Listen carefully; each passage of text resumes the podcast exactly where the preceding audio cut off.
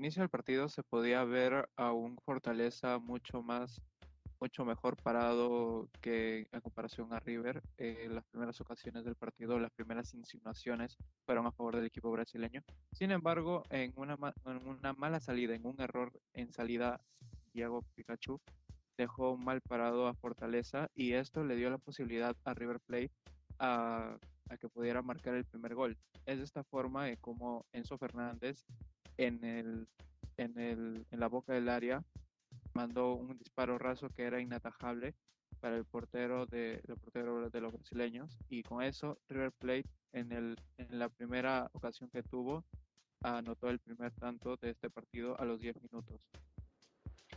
Al pasar del tiempo, Fortaleza fue, fue, fue comenzando a ser un, un equipo mucho más, más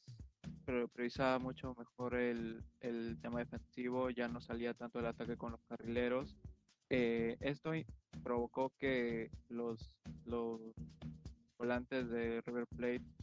comiencen a ganar un mayor terreno. Es de esta forma de cómo Nicolás de la Cruz amplió la ventaja para los argentinos al minuto 33 y se encontraba mucho mejor, el millonario se encontraba mucho más cómodo en campo, campo contrario al término de la primera mitad.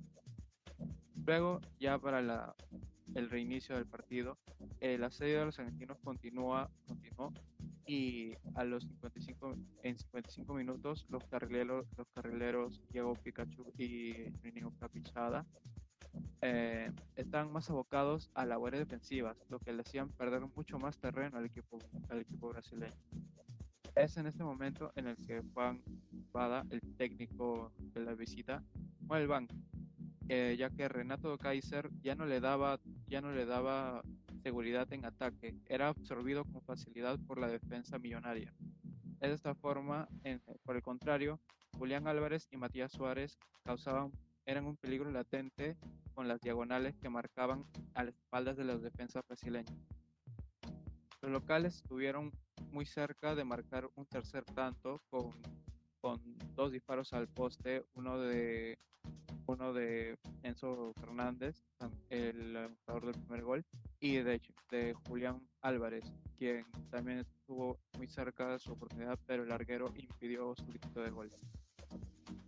Ya con este segundo triunfo de River Plate, los argentinos obtuvieron 6 de 6,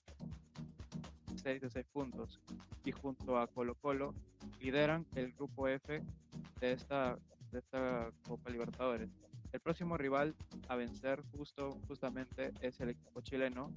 y los de Marcelo Gallardo tendrán que visitar el Monumental de Santiago para,